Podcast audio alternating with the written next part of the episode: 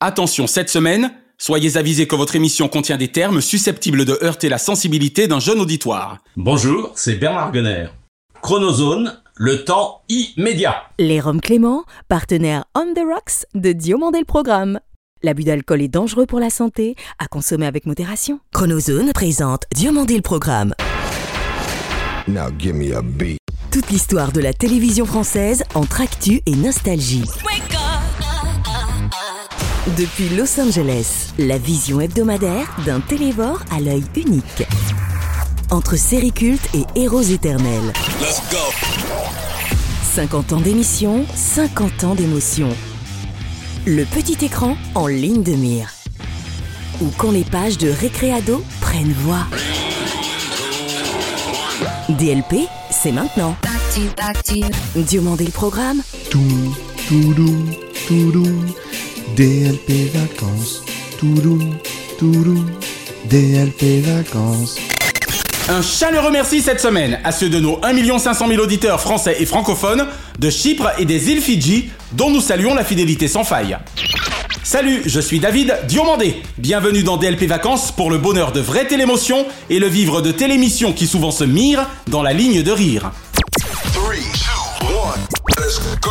Depuis maintenant plus de 35 ans et avec plus ou moins de régularité, elle illumine de sa jolie mine notre petit écran dans un écrin de charme.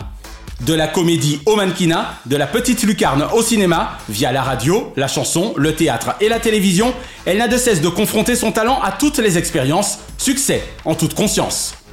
Et tandis que l'on nous serine avec des pseudo-animatrices à la mention ne peut mieux faire, la Séverine, elle, a l'émotion de fait réelle. C'est vrai que c'était pas facile en arrivant à Paris. Et on a vécu beaucoup de galères, on n'avait pas de connexion. Séverine Ferrer est notre dossier de la semaine. De nulle part ailleurs, première partie à combien ça coûte, lui fut plus qu'un chroniqueur, un croqueur de tendance, toujours dans la bonne humeur, jamais de mauvais humour. Également producteur artistique, directeur de programme de flux, rédacteur en chef ou consultant, de la méthode Coé à Coé retourne la télé, le moins que l'on puisse dire c'est que pour lui jusqu'ici, tout va bien. Avec les Le Forestier, Commandeur, Devoise, Vandel ou encore Coé précisément, il fit partie de cette génération de jeunes animateurs des 90s bourrés de talent. Bonjour, c'est David Gonner. Bienvenue dans Diomandé le programme. David Gonner, joli prénom, est l'invité de DLP Vacances. Auparavant, retour sur la carrière, Thibaut de Star de Séverine Ferrer, dont je suis fan de la fraîcheur et de la classe mannequin depuis 25 ans. Vous l'aurez deviné, vous êtes dans Fan 2. Bonjour et bienvenue pour ce nouveau numéro. Et tout de suite, place au sommaire. Avec Karine Lemarchand, Christine Kelly, Karine Bast, Johanna Giglia ou Karine Gioc, pour ne citer qu'elle, Séverine Ferrer est parmi les enfants du soleil les plus rayonnantes et les plus compétentes que compte notre PAF. Mannequin, comédienne, chanteuse, animatrice radio et de télévision, c'est pas du tout ce que tu crois si vous la pensez plus Coco Dance que pour le meilleur et pour le rire.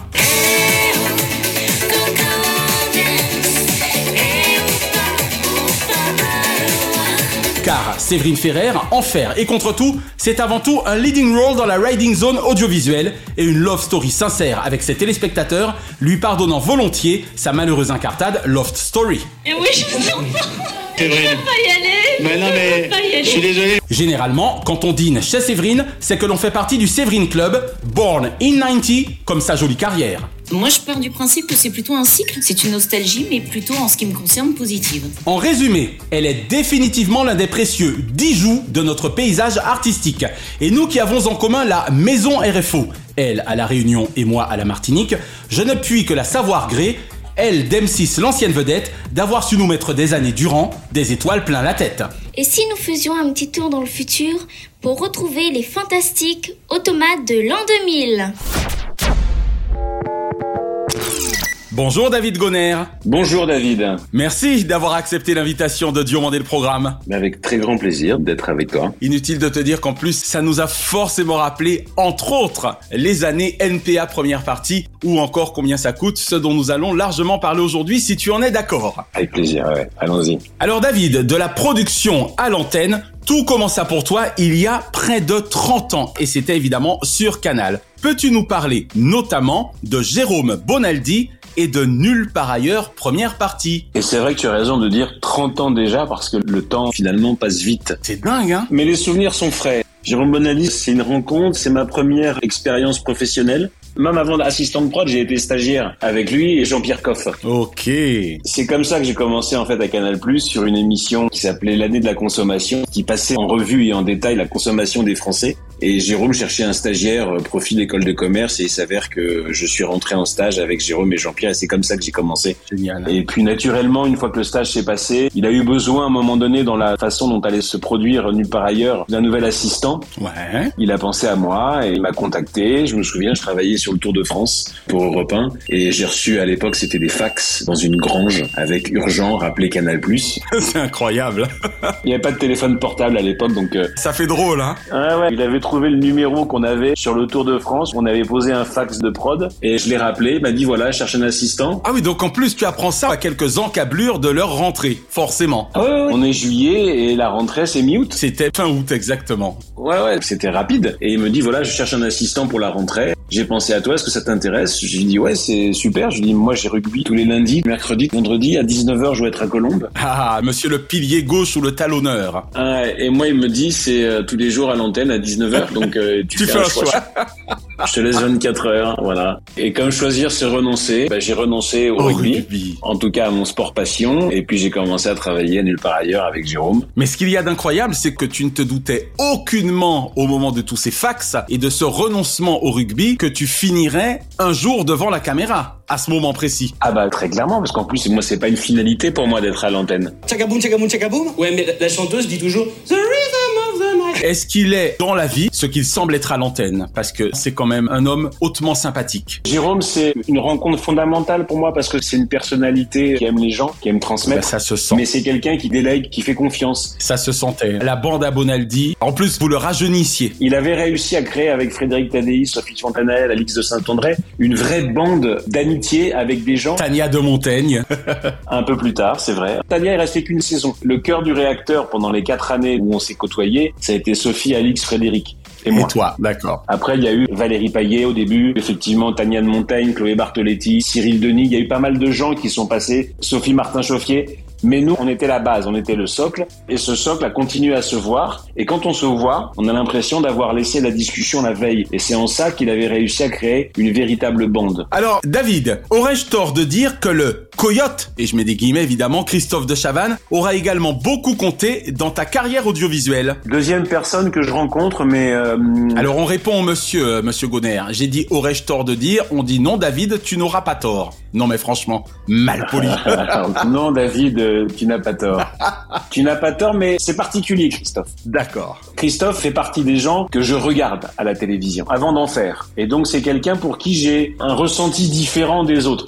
C'est vraisemblablement le type le plus doué de sa génération. Il est, quand je dis monstrueux, il est monstrueux dans, Dans le bon, bon sens. exactement. Des gars comme Lingui et lui sont particuliers, ouais. Ouais, mais je pense encore plus fort que Nagui, moi, parce que Christophe, il a fait ces talk shows que Nagui a pas su faire. Et Christophe, quand il fait Ciel mon mardi, et qu'il anime à la fois un bloc-notes qui passe d'un truc très léger à un truc très lourd, Très grave, c'est clair. il a cette capacité à être du grave au léger, Eh du léger ouais. au grave, dans l'instant. Tout à fait. Merci beaucoup, Patrice. Formidable. C'est terminé. On enchaîne sur le sujet suivant. Christophe, pour moi, c'est le master. Donc quand je quitte Canal+, en fait, normalement, je dois signer sur France 5 pour une émission qui s'appelait En juin, ce sera bien. Eh, avec Gaël Absolument. On t'embrasse Gaël Tout est booké en fait. Je devais être le leader de cette émission. Puis finalement, je suis contacté par l'intermédiaire de Renaud Rare pour combien ça coûte. Oh Ils vont remplacer Bataille et Fontaine et en fait, je décline France 5 D'accord. et c'est Gaël Le Forestier qui prendra ma place. Ça doit pas être facile quand même euh, pour euh, vos conjoints respectifs de vous voir tous les soirs ensemble avant le JT. C'est incroyable quand même, de leader.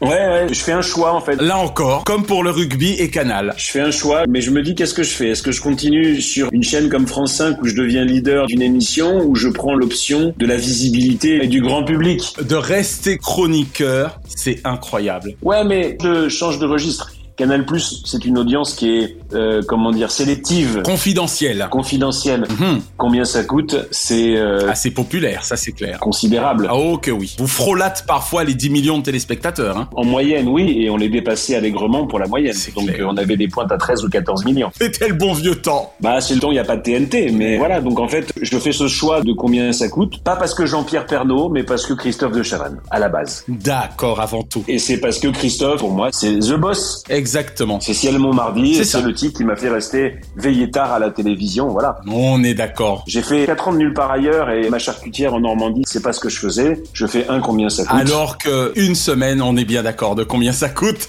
Elle savait exactement ce que je faisais. Et petite info supplémentaire, il y a plus de familles nombreuses dans le nord de la France que dans le sud. C'est incroyable. Voilà. Mais grâce à Christophe, je rencontre Jean-Pierre. Effectivement, il faut faire son homework pour tomber sur ce genre d'infos, car non seulement tu fus donc rédac chef sur la méthode Coé, Oui. tous les jeudis soirs à partir de 22h40 sur TF1, mais tu fus également producteur et directeur des programmes chez Be Aware, la boîte donc de Coé. Absolument. En plus du génie de Coé, c'est donc à toi que l'on dut les plus hilarantes bêtises cathodiques de ce dernier, si j'ai bien tout compris. Alors tu as bien tout compris et je vais rendre à César ce qui est à César. Ce sont surtout à ses auteurs que l'on doit les plus hilarantes bêtises cathodiques de Coé. Les Cartman et Miko. À Coé dans ses idées, à ses auteurs dans la mise en forme de ses idées. D'accord. Je suis très, content. Fauteuil, rece- recevoir dans le fauteuil. Mon rôle à l'époque, c'est plutôt celui d'un chef d'orchestre. Je libère et je canalise les énergies. J'ai un soliste, en l'occurrence c'est Coé, qui est aussi un type ultra talentueux en tant qu'animateur. Je suis quelqu'un qui va construire les conducteurs, je vais ordonner, structurer, je vais ranger la chambre en fait. Et Dieu sait que c'est important. J'arrive sur la méthode les trois derniers mois de la première saison en mars. Le rédacteur en chef à l'époque, c'est Patrice Carmouze. Ah, c'est marrant ça. Et en fait, Patrice Carmouze va rejoindre Christophe de Chavannes pour le grand retour de Christophe ok. sur TF1 avec la ferme Célébrité. Et il a besoin de son acolyte, De son binôme, d'accord. exactement, pour pouvoir co-animer et avoir son Patrice à côté de lui. Moi, je suis chez Coyote, chez Christophe, Oui. et il va y avoir un échange de bons procédés. D'accord. Carmouze va partir de chez Laurie Bell, qui est coproducteur avec euh, Coé de la méthode. On rappelle que Laurie Bell, C'était c'était la, boîte de, Laurent Fontaine, et Pascal, Bataille. Et en fait, il va y avoir un changement de siège. Je vais prendre sa place et lui, il va venir travailler chez Coyote. J'ai envie de dire siège Montmardi. Ouais, exactement. Siège Montmardi. Ça était facile. Et on a été diffusé le jeudi, mais c'est siège Montmardi, tu as raison. Et en fait, on va se partager comme ça le job tous les deux pendant trois mois. Puis après, il va rester définitivement chez Christophe. Sur TF1 et la ferme. Et toi, tu prends les rênes. Et moi, je prends les rênes de la rédaction en chef, puis de la production de la méthode Coé avant de devenir effectivement directeur des programmes de ce talk show qui devient le talk show incontournable à l'époque. Alors David, de TF1 à France Télévisions via M6 ou C8, entre autres chaînes, Ouais. peux-tu nous dire deux mots de tes autres multiples activités à ce jour? La vie d'un producteur itinérant. C'est à la fois la liberté et en même temps, elle est aussi de temps en temps un peu angoissante parce que la projection est toujours un peu compliquée. Mais oui, j'ai réussi à enchaîner des prime time, des deuxième parties de soirée, du daytime, des émissions avec des gros budgets, des petits budgets. Et le fait d'avoir été associé m'a donné aussi une vision financière du métier qui était moins celle que j'avais avant, qui était plus éditoriale et artistique. Exactement. Je commence à avoir une vision extrêmement À maîtriser. Ouais, global et des coûts et du contenu et des ressources techniques et humaines. Et puis, pour être très franc, j'ai un peu laissé la télévision de côté. Mhm, mais Mais je continue à faire mon métier que j'aime, c'est-à-dire créer du contenu, mais je ne le crée plus pour de la télévision en ce moment. d'accord. Voilà, je travaille plutôt pour des marques, sur du contenu audio, Ok. des podcasts. Je fais toujours ce que j'aime, mais j'ai quitté, on va dire, l'idée de la télévision. Je m'y reconnais pas trop en ce moment. Les chiens ne faisant des chats, quel effet cela vous fait-il à papa et toi, après avoir entendu des années durant Bernard Gonner est votre père, d'entendre désormais David Gonner est votre fils? Pour bien expliquer, c'est que mon père est réalisateur de télévision, que donc moi baigné là-dedans, mais il te racontera ça, il a fait une école de cinéma et puis un jour il a bifurqué sur la vidéo et la télévision. C'est beaucoup de fierté dans tous les gens que j'ai pu croiser et que je croise toujours. C'est quelqu'un qui est apprécié, Et pour cause. respecté professionnellement, humainement et en fait parfois non pas qu'on connaît pas ses parents mais on les connaît avec son propre regard. Mais oui, avec son regard subjectif d'enfant, si je puis dire. Exactement, ça reste mon père. Et du coup, j'ai tout d'un coup une autre interprétation, une autre image de lui. Je la sens, cette image. Elle devient plus concrète, plus précise, Bien sûr. et les mots viennent verbaliser. Voilà, je sais que mon père est quelqu'un de, De de respecter, respecté, de de reconnu. Mais voilà, j'ai bossé avec lui, parce qu'il a été le réalisateur quand j'étais animateur sur Nulle part ailleurs. Ah, c'est génial. Il était avec Jean-Louis Cap et, Et Don, Don Kent. Kent, eh oui. Il faisait partie des trois réalisateurs après le départ de Pascal Duchesne. Quand j'ai été sur Combien ça coûte, moi c'était Didier Froli qui réalisait il y a pas longtemps le débat de l'entre-deux tours. Eh oui, il y a quelques mois. Didier, quand il a été dans l'obligation de laisser sa place, à l'époque Christophe avait demandé à mon père, et donc sur une émission avec Pamela Anderson, C'est mon père qui avait réalisé Combien ça coûte. Excusez du peu. J'ai travaillé avec lui. Puis plus tard, quand j'ai été producteur, c'est moi qui l'ai fait travailler en tant que réalisateur. Donc j'étais le producteur avec mon père réalisateur. C'est génial. Ou euh, Massimo Manganaro. Oh, que de Tous ces gens qui faisaient partie de mon entourage et de ma vie professionnelle. Et pour aller plus loin, parce que c'est aussi une histoire de famille, mon frère était en premier assistant. Donc il y avait mon père en réalisateur, mon frère en premier assistant, et moi qui étais producteur dans le cas régie. Donc euh, voilà, ouais, c'est une histoire de famille. Allez, un petit mot direct à papa. Mon cher père, je t'aime. Ça a le mérite d'être clair et tellement sincère. Merci pour lui, David. Quelle ancienne série ou ancien feuilleton regardes-tu encore aujourd'hui ou serais-tu susceptible de regarder facilement Si je tombe aujourd'hui sur une rediffusion d'un chapeau melon et bottes de cuir, Hey d'un amicalement vôtre, Ouais. d'un tête brûlée ou d'un magnum, je m'arrête. Tu prends, d'accord. Ton carte est gagnant. Voilà, et dans l'idée des feuilletons, j'ai eu comme rendez-vous quasiment quotidien les Capwell avec Santa Barbara. Et évidemment, qui n'était pas amoureux de Kelly Capwell Comme moi. Elle était trop belle, Robin Wright, franchement. Mais oui, évidemment Dallas ou encore Shogun avec Richard Chamberlain. Shogun, excellent. Voilà des feuilletons que j'attendais, que je regardais. Excellent. C'était qui ton héros préféré dans Dallas? Je vais pas dire Larry Hackman. Pourquoi? T'avais quelque chose contre JR Je pense que je préférais Bobby, moi. hein. Oh mon dieu, ça y est, je raccroche. Bip, bip, bip. Et chez les filles? J'avais un faible pour Sue Hélène. Madame J.R. Ewing. Linda Gray. Ton, ton, ton, ton, ton, ton. Dallas. Ton univers impitoyable. Ton, ton, ton, ton, ton. Dallas. Glorifie la loi du plus fort. Dallas. Et sous ton soleil implacable. Ton, ton, ton, ton, ton. Dallas. Tu ne redoutes que la mort. Excellent. Alors David, même question, mais pour les dessins animés. Candy Goldorak. Forcément. Ça, c'est ma génération à moi. D'accord. J'ai grandi un peu après avec mon frère, plus jeune, avec Albator, Ulysse 31, Tom Sawyer. C'est génial. Voilà. Et après, avec mon fils, mais alors bien, bien, bien plus tard. Qui a quel âge aujourd'hui? Il a 18 ans, il va avoir 19 ans. On est plutôt sur du Peppa the Pig. Eh oui. Du Oui Oui. Dora l'exploratrice avec Shipper, arrête de shipper.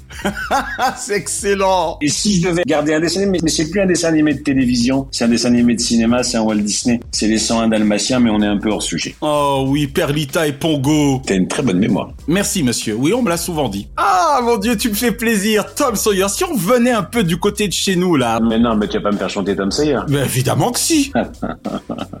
Tom Sawyer, Yeah. c'est l'Amérique, le symbole de la liberté. Ta ta ta ta ta. Né, né sur les bords du fleuve le Mississippi. Tom Sawyer, c'est Pour nous tous un ami.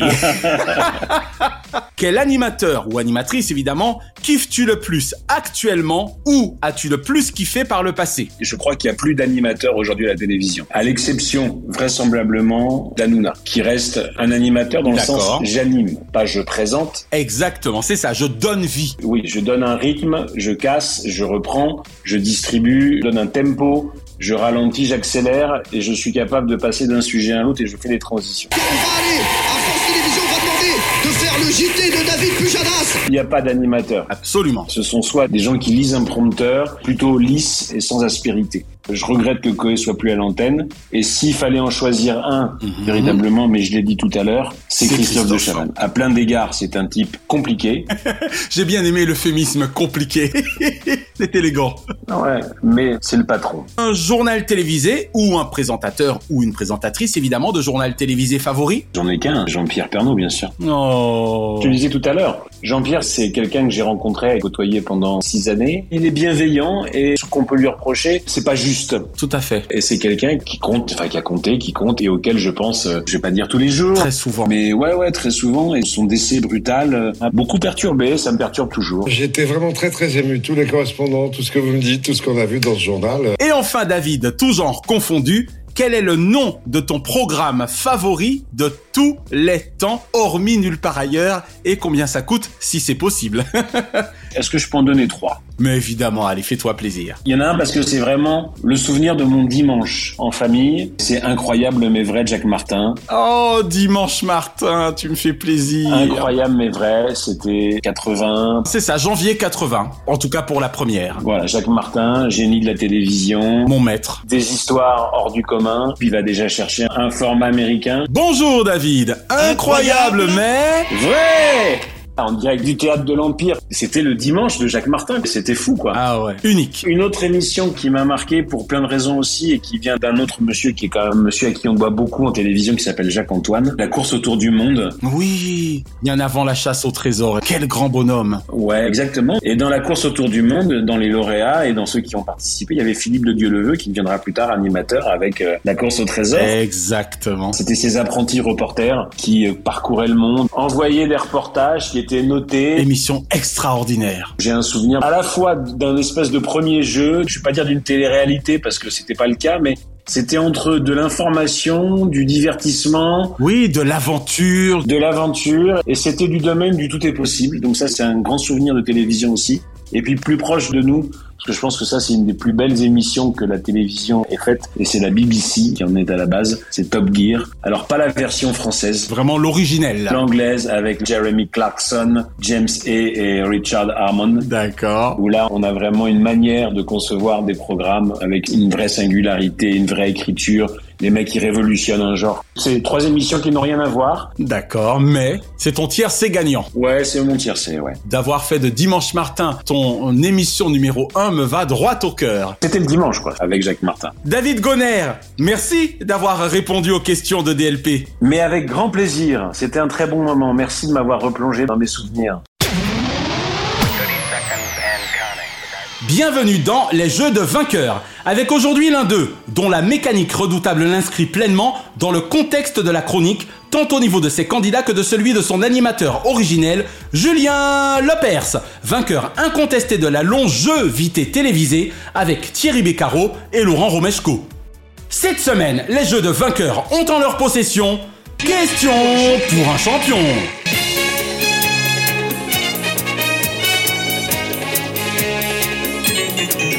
Animé depuis le 22 février 2016 par le journaliste Samuel Etienne, ayant succédé au brillantissime Julien Lepers, ce jeu, né au cours de mes années lycée, soufflera ses 35 bougies sur France 3 le 7 novembre 2023.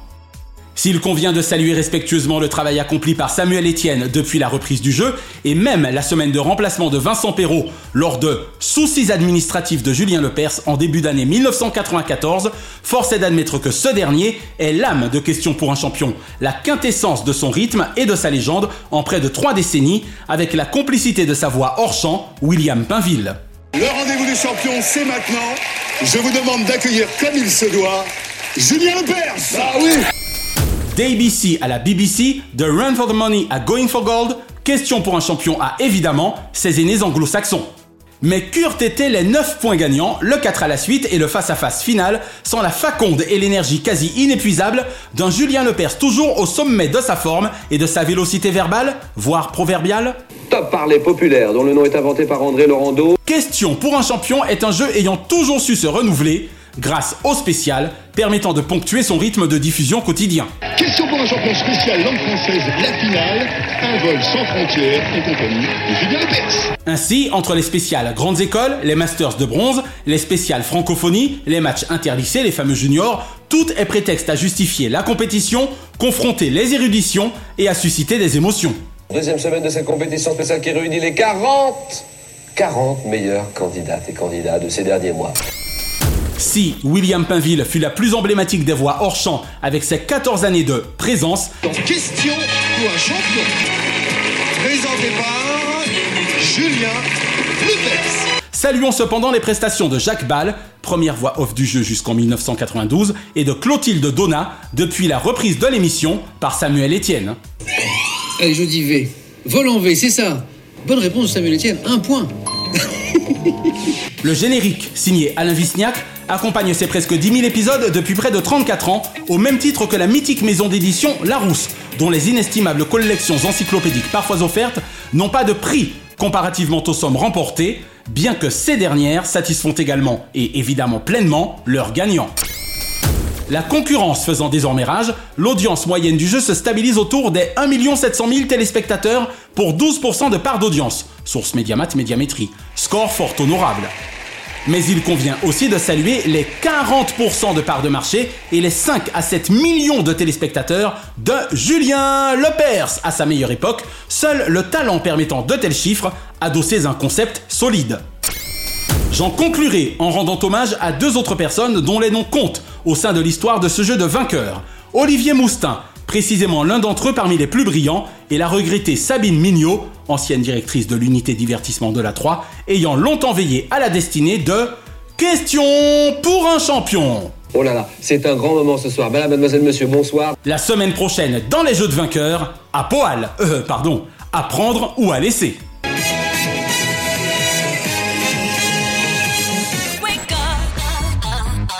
Que seraient les tubes de l'été sans leurs vidéoclips ou leurs scopitones Ainsi de tout temps les hits de l'été auront-ils aussi été les tubes de télé Et même si l'été 2000 ne fut celui de la canicule de 2003, il fit tout de même fort chaud sur les dance floors de France et de Navarre, des Outre-mer et de toutes parts, grâce au Cyan Super Crew et à une certaine Angela. Sacré, Sly, Leroy ou Vislo pour ne citer que, un collectif au son puissant, au rythmique sans frontières et à la technique du beatboxing révolutionnaire pour l'époque.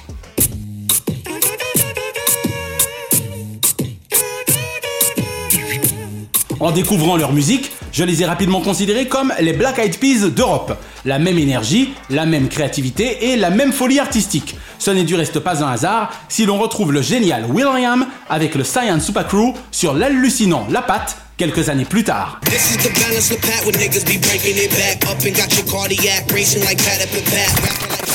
Mais c'est le lancinant Angela qui nous intéresse aujourd'hui, issu de leur premier album intitulé KLR, en hommage à leur membre éponyme, trop tôt disparu album qui contenait cette bombe sexuelle à plus d'un titre.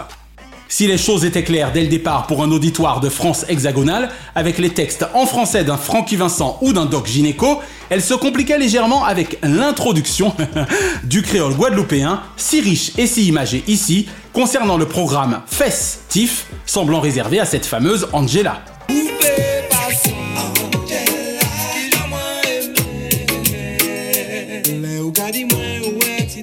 Titre aussi sensuel que sexuel pour le collectif né à Bondy, rimant presque avec bonda signifiant fessier en créole. Fan de l'univers de Dragon Ball et qui en a des balls, dès lors qu'il s'agit de s'agiter dans la moiteur de leur blouse d'infirmier en amateur aux goûts affirmés. Entre cours d'éducation sexuelle et peu à cours d'élucubration sensuelle, les paroles d'Angela sont plus riches sur ses formes que sur le fond. Mais au fond, elles forment un hit au beat entraînant et un tube au but envoûtant. C'est certain, Cyan Super Crew fit rimer l'été Millennium avec suractivité de condom. Allez, faisons-nous plaisir avec quelques mesures de Angela par Cyan Super Crew, tube de télé 2000.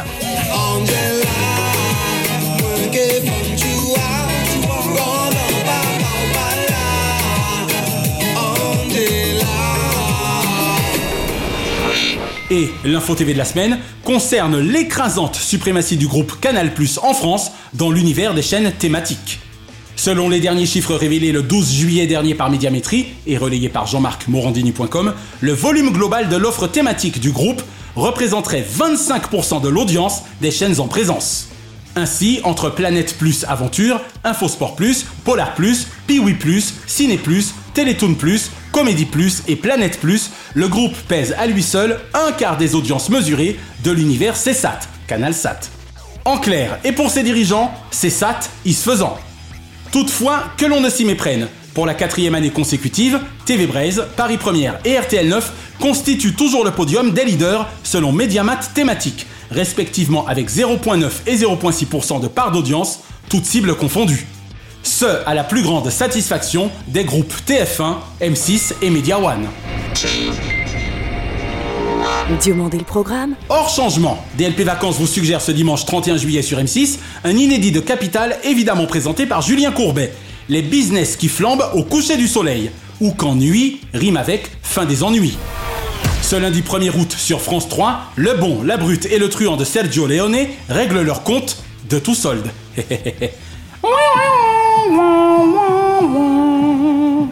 Climax de la trilogie du dollar, toujours avec la musique d'Ennio Morricone, ainsi que Clint Eastwood, Lee Van Cleef et Eli Wallach. Ce sera dur de faire son choix avec la concurrence sur Arte du chef-d'œuvre de Milos Forman, Vol au-dessus d'un nid de coucou, avec le légendaire duo Louis Fletcher, Jack Nicholson. Ce mardi 2 sur France 2, et même en rediffusion, la meilleure émission actuelle du PAF, selon moi, est à revoir. Avec Stéphane Bern et Laurent Deutsch, laissez-vous guider dans la folle aventure du Paris haussmanien.